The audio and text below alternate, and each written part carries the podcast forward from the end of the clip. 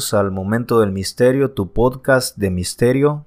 Eh, hoy, ¿verdad? Domingo primero de marzo del 2020. eh, voy a subir este episodio porque, pues, eh, por las ocupaciones de la, ocupaciones de la universidad, tantas cosas que, que me ha tocado hacer esta semana, no pude subir el episodio del viernes. Entonces, pues, atrasé un poco pero lo voy a subir este día, hoy domingo lo voy a subir para todas aquellas personas que me están escuchando a través de cualquier plataforma. Ya saben que estamos, eh, el momento de misterio está en, en, YouTube, está en Spotify, está en Anchor, está en Google Podcast también. De hecho, muy pronto pues vamos a ver si llegamos a tener una página por Facebook y hacer una comunidad una comunidad donde podamos comunicarnos, obviamente, eh, y donde cada uno de ustedes pueda escribir, escribirme y, darme su opinión o darme un comentario,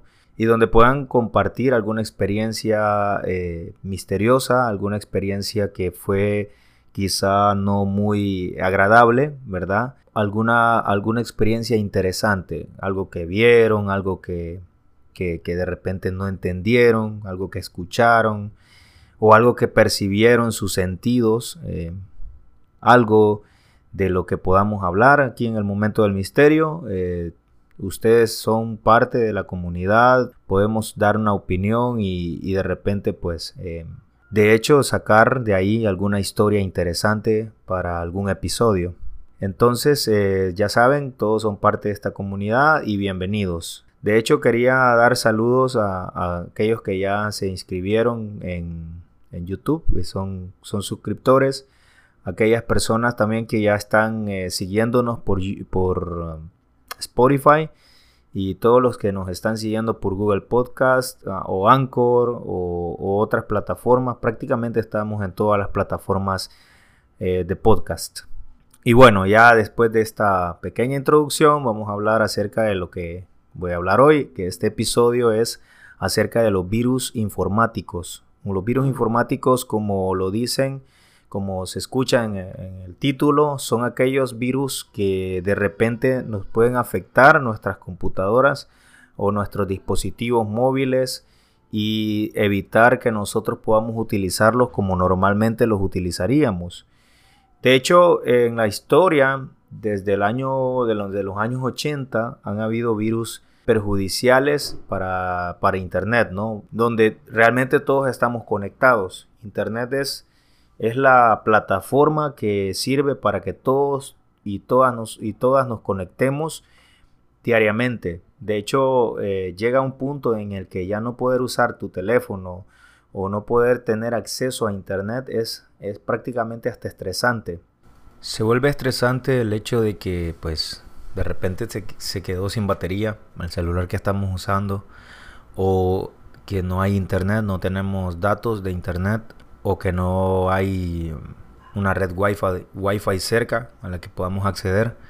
Y recuerdo yo, por ejemplo, en ocasiones cuando yo fui profesor en un colegio de secundaria, ver la cara de mis alumnos cuando no podían usar sus redes sociales, por ejemplo, o, o usar su WhatsApp o cosas por el estilo, ¿no? Pues sí, este, cada día dependemos más de, de poder usar el Internet y principalmente nuestros dispositivos eh, móviles. Ya la computadora de, escritorio se, se, usa menos, poco a poco, pero eh, siempre, ¿verdad? Eso es el, en mi opinión, es lo que más eh, me, me, sirve a mí. Una computadora de escritorio o una laptop es mucho mejor que un celular o una tablet. Bueno, el caso es que desde hace años los virus han hecho la vida difícil para muchas personas, ¿no? Pero el hecho de que ahora, por ejemplo, usamos un teléfono celular que, que tiene cámara ya instalado en él, que ya viene así de fábrica, eh, que tiene un micrófono, que tiene GPS o GPS, ¿verdad? Que nos, nos permite saber dónde estamos en tiempo real. O por ejemplo, eh, que tiene eh, conectividad ahora N, NTF, NTFS creo que es, para hacer pagos, ¿no? Para poder pagar. O sea, prácticamente el celular se va a volver como nuestra llave para todas las cosas. Ahora, el peligro está de que si un solo dispositivo controla todo lo que nosotros tenemos, nuestras conversaciones, nuestras fotografías, nuestros videos, nuestras redes sociales, nuestras eh, amistades, o sea, teléfonos móviles o contactos que tenemos, ¿verdad? Diariamente. Eso hablando de la vida personal y hablando de la vida profesional igual, porque hay muchas personas que usan celular o dispositivos con conexión a internet para su trabajo. O sea, prácticamente todas las empresas, todas las empresas tienen que estar conectadas a internet. ¿Por qué? Porque si no estás conectado a internet, no estás, no estás trabajando bien, no estás, eh, no estás eh, al día. Entonces te estás quedando atrás en cuanto a la competitividad y todas estas cosas. Pero eh, llegando a lo que a lo que queremos, ¿no? Hablar de los virus, los virus que que en, caso te pueden secuestrar tu información, pueden secuestrarte tu acceso a tu propio dispositivo. Sería terrible para una persona que usa internet, que usa, perdón, un dispositivo, el saber que de repente no puede ni acceder con la contraseña de ese dispositivo. O, por ejemplo, que esa persona ande fotografías íntimas en un celular y sepa que le han hackeado su, dispositivo o anda información eh, importante en un dispositivo y saber que se lo han hackeado. En ocasiones hay hackers que han secuestrado la información de tal manera llegan a pedir recompensas para poder, para poder liberarle a la persona toda su información. Entonces, cada vez que nosotros, ¿verdad? Estamos eh, adquiriendo un dispositivo, un dispositivo móvil, corremos el riesgo de, tener este tipo de problemas. Hay personas, por ejemplo, que les gusta estar jugando por Facebook unas aplicaciones que salen ahí de que cuántos años pareces que tenés o a qué, a qué artista famoso te pareces o, cuáles son tus cualidades o tu test, test, esos principalmente esos tests que a veces son juegos que entre comillas parecen inofensivos, podrían llegar a ser muy perjudiciales. Y entonces uno se pregunta, bueno, pero ¿en qué importa mi información? ¿O en qué importa saber dónde estoy? ¿O, en, qué sería importante eh, darse cuenta que cuáles son mis gustos? O, cómo me veo yo en mi fotografía? Bueno, el caso es que hoy en día, como estamos en la era de la información, uno de los productos, aunque parezca loco, prácticamente el producto más importante es la información es la información porque con la información las grandes compañías pueden marcar tendencias, las grandes compañías pueden llevar una línea de diseño de, algún tipo de ropa, de alguna marca de zapatos por las tendencias. De hecho, Facebook ha estado en el ojo del huracán estos últimos años porque se, eh, se, ha sabido de que Facebook posiblemente esté vendiendo información, nuestra información, que nosotros eh, inocentemente compartimos diariamente. Entonces, el cuidado que tenemos que tener cuando nosotros usamos nuestros teléfonos celulares o nuestras tablets o nuestras computadoras portátiles o nuestras computadoras de escritorio debe ser muy grande. Porque en la seguridad, a veces eh, la seguridad eh, es lo que menos le ponemos atención. ¿Y por qué es lo que menos le ponemos atención? Porque hasta que ya estamos sufriendo de algún tipo de problemas de seguridad es que nosotros pensamos en cuidarnos o, pensamos en defendernos. Pero en ocasiones ya viene siendo demasiado tarde porque pues ya hemos pasado toda la etapa donde entregamos nuestra información sin darnos cuenta. Por ejemplo, en el año de 1988, eh, un virus famosísimo en aquel entonces se llamaba el gusano Morris. Este virus fue hecho por un por un joven estudiante de la Universidad de Cornell. Su nombre es Robert Morris. De hecho, ahí está el apellido de él, ¿no? En el nombre del virus. Este virus eh, atacó por aquel entonces al 10% de las computadoras que estaban conectadas a Internet. En 1988 prácticamente solo habían 60.000 con computadoras con conexión a internet, pero fue tal el, grado de, peligrosidad de este virus que llegó hasta tocar la misma NASA, el centro de investigación de la NASA y hasta el mismo Pentágono, ¿sí? El muchacho, en aquel entonces Robert Morris, cuando fue encontrado culpable, se le obligó a realizar 400 horas de servicios comunitarios y, 100 y pagar una multa de 100 mil dólares por lo que había provocado. Ahora Morris es uno de los, eh, es, un, es un profesor asociado en el Instituto Tecnológico de Massachusetts, en el MIT, muy, muy conocido, ¿verdad? Prácticamente ahí han salido grandes genios. Entonces, eh, este fue el primero en 1988. Diez años después, en 1998, había un virus muy famoso que se llamó CH, CIH Chernobyl. Y ese porque, eh, dada la, casualidad que surgió el 26 de abril del año de 1998, eh, y el catástrofe, ese, ese catástrofe nuclear sucedió el 26 de abril de 1986 en un reactor de, la ciudad de Chernóbil. Para aquellos que les gusta curiosear, pueden buscar esa historia muy interesante lo que pasó ahí en Chernóbil en aquel año de 1986. El caso es que este virus, este virus llamado Chernóbil, fue programado por un estudiante de la Universidad de Taipei llamado Chen In Hao, un nombre ahí complicadillo. Y este virus lo que hacía era que formateaba tus discos duros de los, de los equipos, borraba toda la información que ya tenía uno almacenada y al mismo tiempo acababa con el contenido de la BIOS o BIOS. Muy famosa la BIOS porque en la BIOS es donde se, se programa cada uno de los dispositivos de la placa madre de la computadora.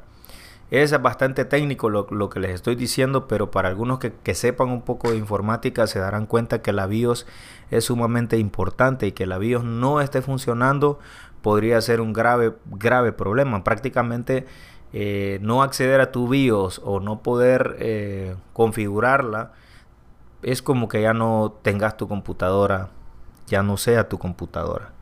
En aquel entonces, en el año de 1998, ese virus infectaba principalmente a los archivos ejecutables de los sistemas de Windows 95 y el Windows, 98. Según el, creador, eh, su objetivo era el de demostrar la vulnerabilidad de los antivirus en aquel entonces, en los años 90, finales de los 90 y consiguió dañar a 60.000 computadoras en todo el mundo y provocó pérdidas millonarias. En este caso no, no tengo información de qué le, qué le, pasó ¿verdad? a este muchacho, pero sí que fue terrible lo que estuvo pasando por aquel entonces. Otro virus poderoso fue eh, uno que se llamó I Love You en el año 2000. Este virus fue hecho por un estudiante de informática también, O'Neill de Guzmán, fue creado en Filipinas, de hecho. El se extendió rápidamente por los ordenadores de todo el mundo hasta infectar 50 millones de dispositivos en una sola semana, señores. Incluso llegó a dar problemas al Parlamento británico y al mismo Pentágono.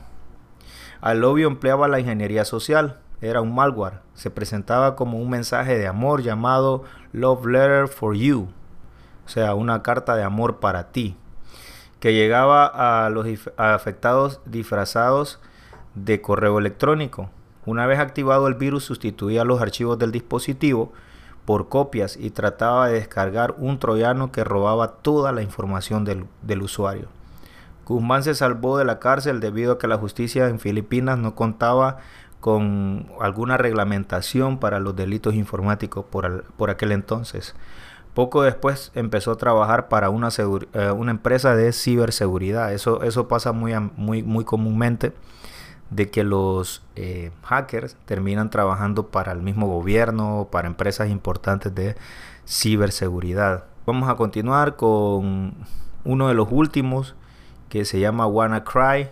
Fue un ataque masivo de informática. Puso en jaque a empresas de todo el mundo, entre ellas las de eh, Telefónica, una compañía española de comunicación que se ve obligada a solicitar a sus empleados que apagaran todas sus computadoras para evitar que el problema se propagara.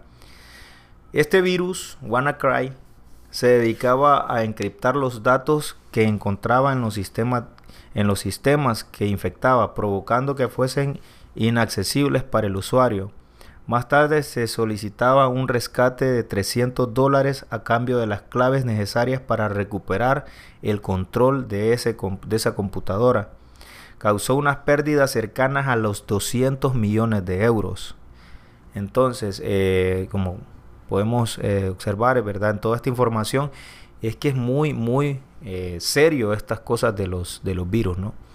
Y de hecho, el, el que una persona esté a cada rato compartiendo información la hace más vulnerable. Yo realmente, en mi opinión, este, estar poniendo dónde estamos o, o estar tener activada la ubicación del dispositivo todo el tiempo y es algo, algo que puede ser perjudicial al final. De hecho, hace poco leí una noticia de que un hombre, un hacker, una, a, una, a una niña le activó la cámara de su habitación se supone de que la mamá de esta niña había contratado una empresa para que le instalara unas cámaras con el fin de tener un mayor control, ¿no? un mayor cuidado de su hija. ¿Qué es lo que pasó? Pues que un tipo que era un hacker pudo violar toda la seguridad de, la cámara de seguridad, valga la redundancia, y pudo eh, encender la cámara y estarla monitoreando de forma remota. De hecho, el, el, hacker se comunicaba con la niña y le decía que quería ser su amigo, que él era Santa Claus. Estuvo así la niña eh, expuesta, ¿no? Expuesta a, todo lo que ese depravado podría haber hecho o podría haber robado de, de ella, imágenes, videos y cosas terribles. La mamá de esta niña eh, está interponiendo una demanda contra la empresa que contrató mm, sobre las cámaras de seguridad para que pues eh, no se repita esto. Entonces a veces nosotros eh, pues, llevamos el celular al baño, estamos ahí en el baño con el celular o nos desvestimos en el cuarto con el celular ahí. De hecho ahora vienen televisores smart, smart TV con cámaras integradas las laptops tienen sus cámaras cuando abrimos la, tapadera de la pantalla, donde está la pantalla.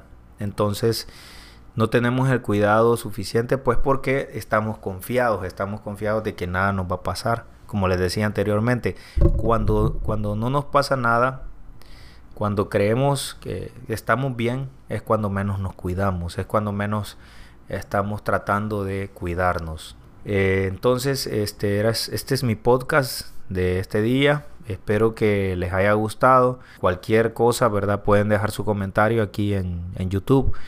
También pueden hacer, eh, hacer sus, sus ideas y pueden sacar sus propias conjeturas de este tema. Y bueno, este es el momento del misterio, tu podcast de misterio. Y mi nombre es Franklin, Franklin Rodríguez y nos vemos hasta la próxima.